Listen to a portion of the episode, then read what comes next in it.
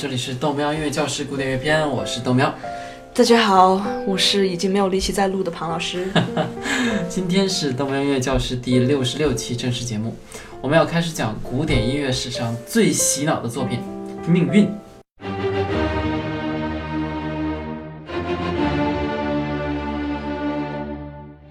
典音乐界最著名的音乐片段，大概就是贝多芬第五交响曲第一乐章开始的这一部分了。当当当当，是吧？是的，在西方文化中呢，能与之比肩的，可能也只有莎士比亚在《哈姆雷特》那句 “to be or not to be”。事实上，这部交响曲呢，也是关于这个哲学问题的。贝多芬让命运敲响了大门，当当当当，对吧？贝多芬是如何回应命运降临的呢？当然是主动强势的去和命运抗争，最终取得胜利。在这部交响乐中，我们不只能听到贝多芬的个人抗争，很多时候可以和他有共情，并感受我们自己与自然和命运的抗争。从一开始的命运敲门，到最后战胜自我，赢得胜利。第五交响乐的首演是在一八零八年十二月二十二日的维也纳。十二月份啊，一个寒冷的冬夜。当时还没有我们现在那种公共取暖设备，所以去听音乐会的呢，那绝对都是真爱啊！我跟你说。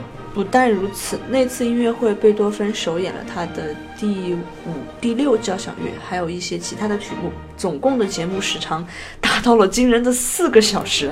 真心疼那些听众啊！要在这种完全没有取暖设备的室内听四个小时，让我想起了我小的时候。坐那种东北的那种暖气不足的教室里面，冻得那种哆哆嗦嗦的，脚都麻了，还是要认真听课。哼，比起他人的感觉，贝多芬应该更关心他自己的音乐吧。我们在图一啊可以看到这个维也纳剧院 theater 啊，就是维也纳这个剧院。今天呢，你还可以去膜拜这个地方。贝多芬还在二楼生活了一段时间。剧院的内部你可以看到图二里面啊，图三是贝多芬时代这个剧院的那个样子。那个红拉的那个红帘子的小包房啊，是皇家专用的。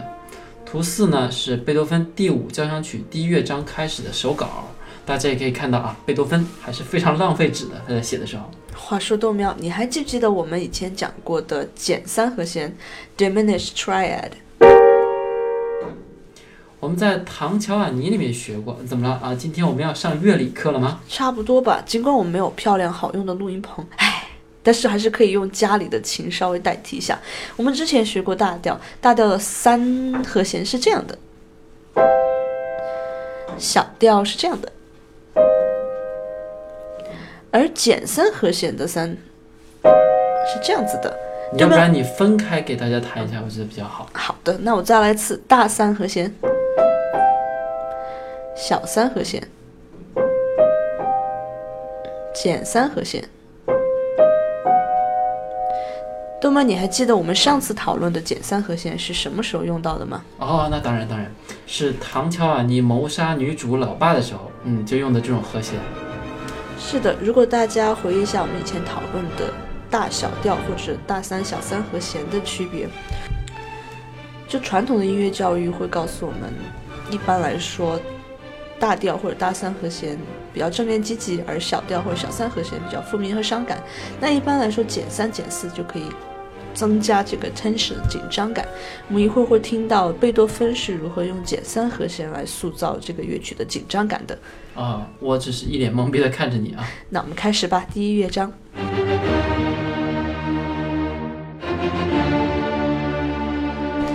第一主题开始，听众就被这突如其来的声音打破了宁静。命运敲了门，不得不竖起耳朵认真听。这是奏鸣曲式一开始的城市部。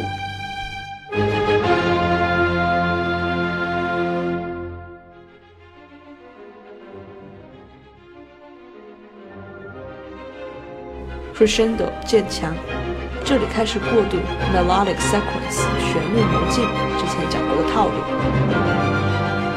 这里用了下行的减三和弦来继续营造紧张感，达到高潮。圆号独奏作为过渡的结尾。第二主题相对平静，而且是在大调上面。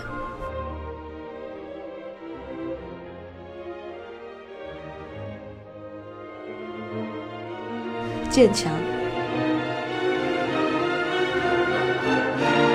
结尾主题。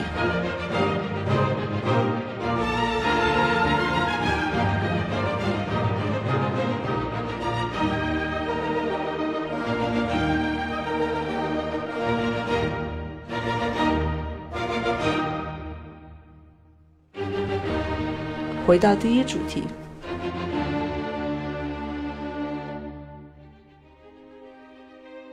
城市不重复。这次我们认真听一下减三和弦在哪。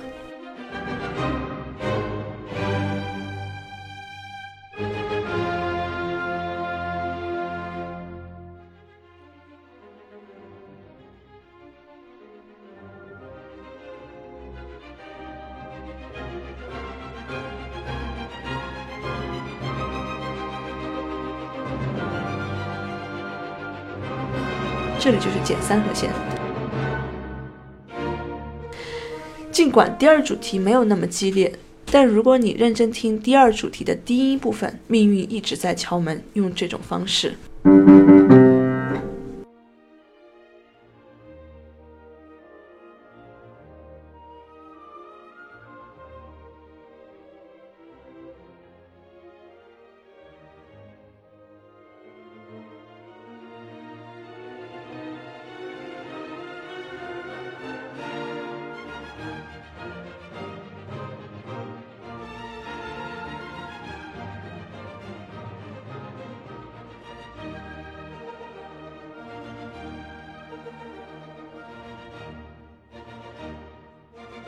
发展部开始，小号和弦乐开，木管和弦乐，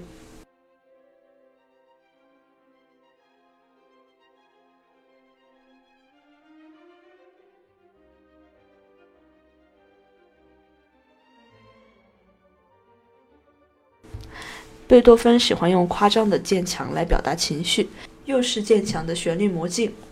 紧接着到达高潮。高潮部分把所有的压力都聚集到了一点，我们在这里要停一下。我操，庞老师干嘛停下来？都快高潮了，你停这是什么意思？好了好了，豆苗，请你控制车速。我们来对比一下莫扎特给我们的感觉和贝多芬不一样的地方。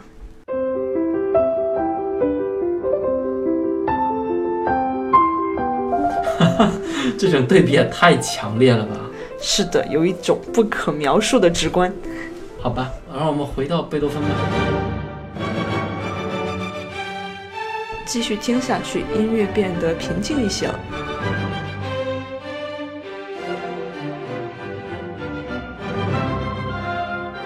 木管和弦乐互相回应，变得越来越平静。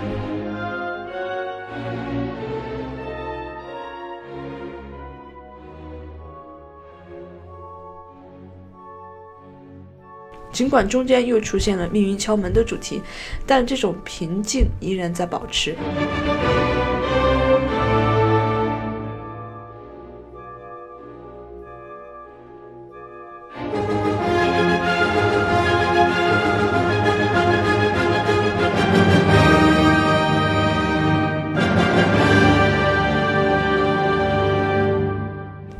在线部，命运回归。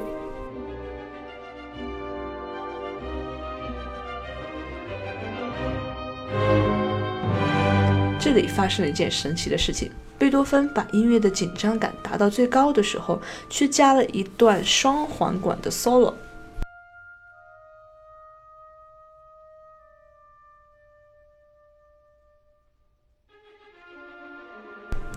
不知道大家有没有用过高压锅？这段独奏就好像压力锅的放气阀，让这部作品在发展部产生的那种紧张的压力一点一点的降下来。不然有的时候感觉要炸了一样，这个放气法好像更提高了这部作品的魅力。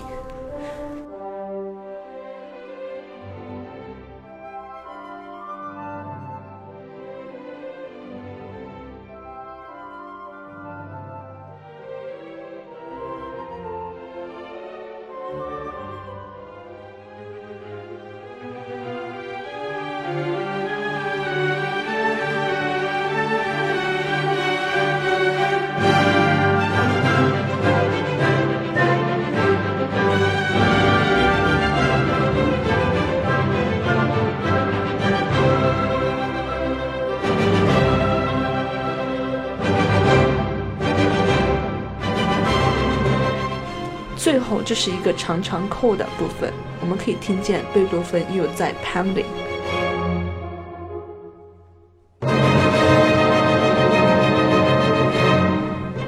回应第一主题。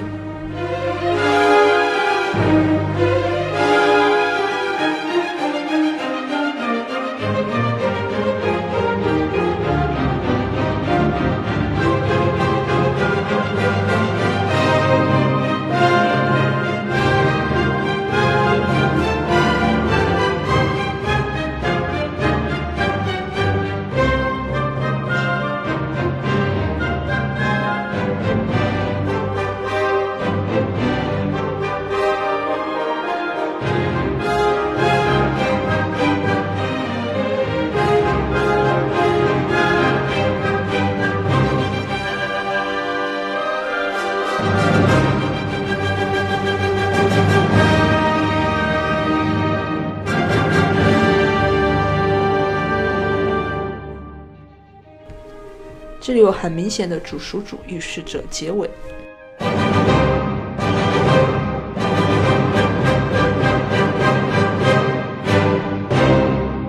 听完第一乐章，豆苗你有什么感觉？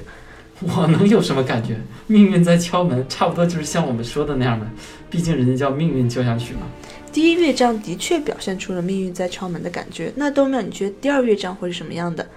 这个我要开始重复我们之前的套路了。交响乐的第一乐章一般是奏鸣曲式，一般比较快。那第二乐章呢就会慢一点，比较 lyrical，就是有那种歌谣般的感觉。我们的图五中呢，大家可以看到以前五十四期啊，我们讲过的交响乐的套路。的确，贝多芬在《命运》这部作品中采取了一种很有趣的处理方式，他在不同的乐章中放入了很类似的节奏特点，仿佛给四个乐章串在一起，形成了一个整体。我们之前听的那些呃音乐家呢，一般都是一部作品啊，会选取同一个调性来学，对吧？而乐章和乐章之间呢，基本上是相互独立的。但这里贝多芬就进行了非常不同的处理。我们刚刚听的第一乐章的节奏是哒哒哒哒，我们跟着这个图六啊看一下。第二乐章里面的节奏是这样的。第三乐章。第四乐章，大家可以听出来，我们这个粗糙的环境啊，就是在桌子上 随便打了一下。那尽管这个乐章是不同的呢，旋律也完全不一样，但内部的节奏却是某种程度上共通的。如果说第一乐章是命运敲响了大门，那第二乐章呢，就是一段静静的对于内心深处的这种探索。我们一起来听一下。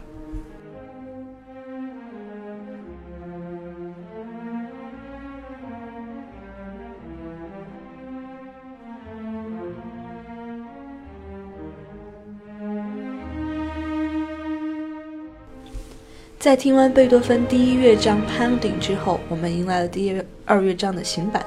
一开始很平静，这里的曲式是与主题与变奏曲式。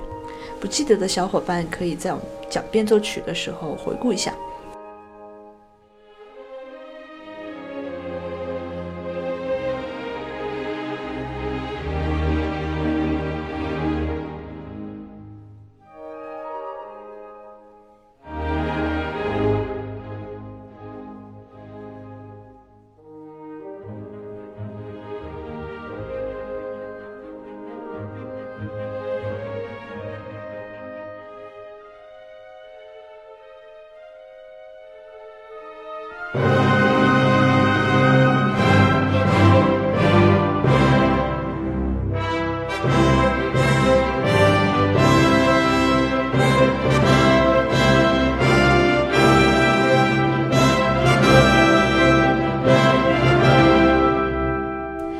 这里的主题与变奏曲式并没有海顿或者莫扎特那么容易听得出来。其实里面有两个主题，一个是弦乐演奏比较平静的主题，一个是由平静转入宏大的主题，由铜管演奏。不过这种双主题变奏曲不是我们今天要讲的重点，我只想提一下，贝多芬这种将古典主义曲式继续发展的能力，值得我们学习。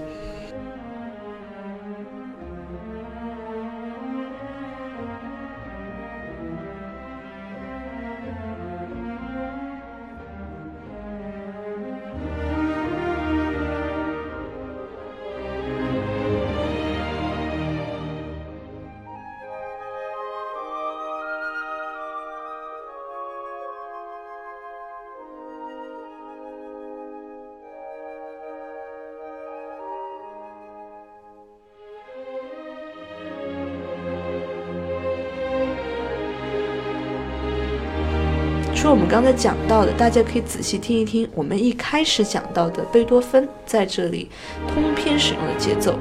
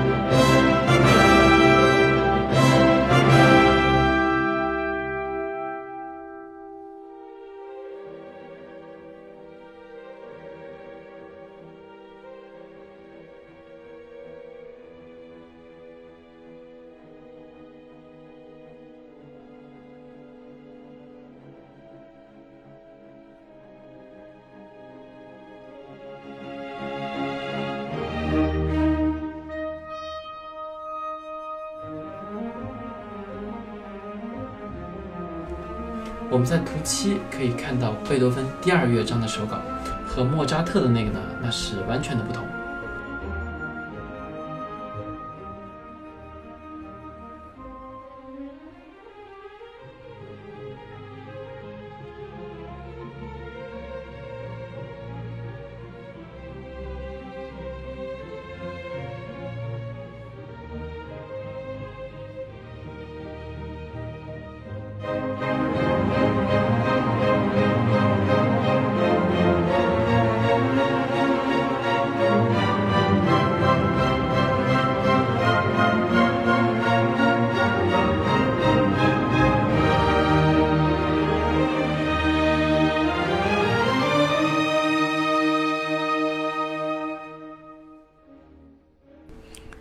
在我们进入第三乐章之前，我们再来复习一下第三乐章的节奏。第三乐章表达的是继续与命运进行抗争的那种感觉。在古典主义曲式中，第三乐章一般都是 trill 小步舞曲。我们以前讲到过，海顿和贝多芬喜欢给第三乐章加入更多的 energy，让他们变得更加活泼一些，所以他们会写一些比较轻快的曲风。中文的话叫做诙谐曲或者是谐序曲。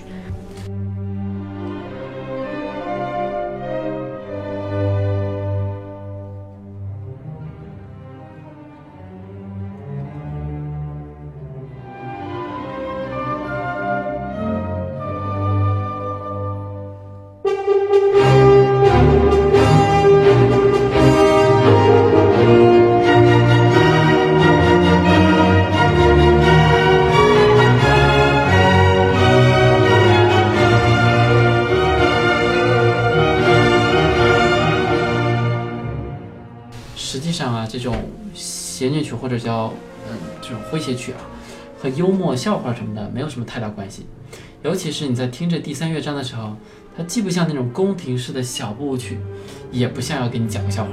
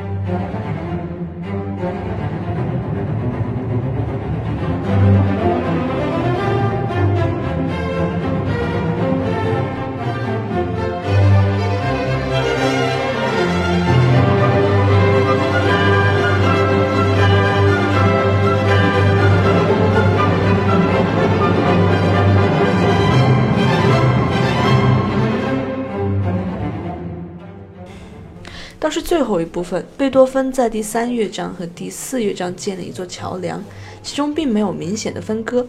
贝多芬用 crescendo 渐强这种力度的变化来告诉我们，这座桥梁建立起来了，就好像那种海啸来的感觉。紧接着，宏伟的第四乐章就开始了。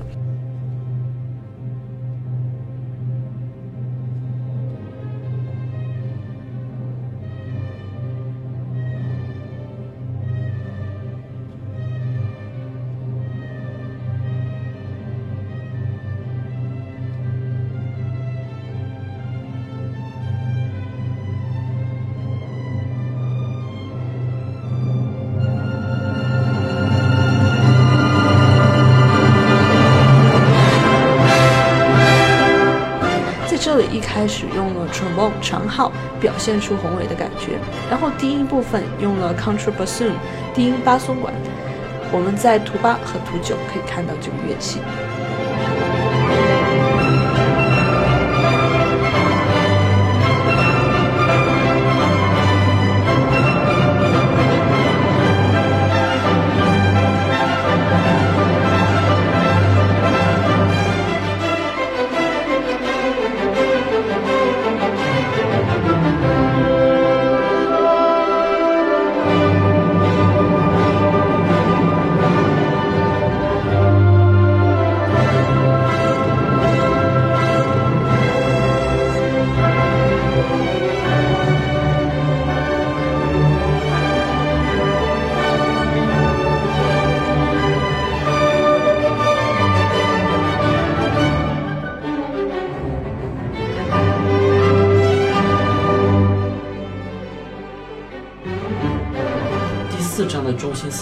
当然就是战胜命运了，对吧？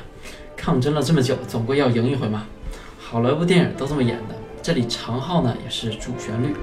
古典主义的音乐一般在最后一章会让大家觉得轻松愉快，毕竟结尾了嘛，都想要 happy ending，就好像今天的电影一样，都希望有大团圆结局。但是贝多芬在第一到第三乐章放进了太多紧张的感觉，那么现在终于要让大家放松一把。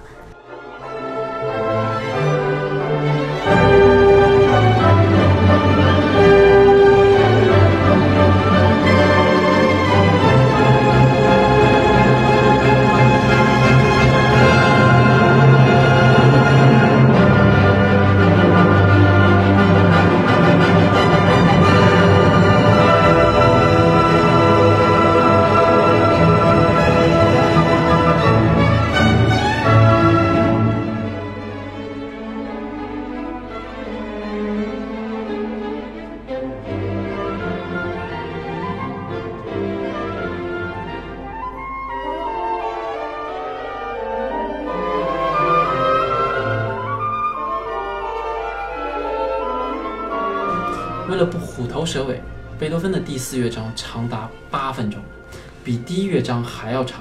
甚至贝多芬还加入了新的乐器，比如说低音巴松管啊、长号啊。我们刚刚说过，尽管长号在很早以前啊就被发明出来，但在贝多芬之前呢，长号都还是用在宗教音乐里面。除此之外，我们还能听见高音上的 piccolo 短笛，它给乐团增加了高音部分。我们在图十可以看到。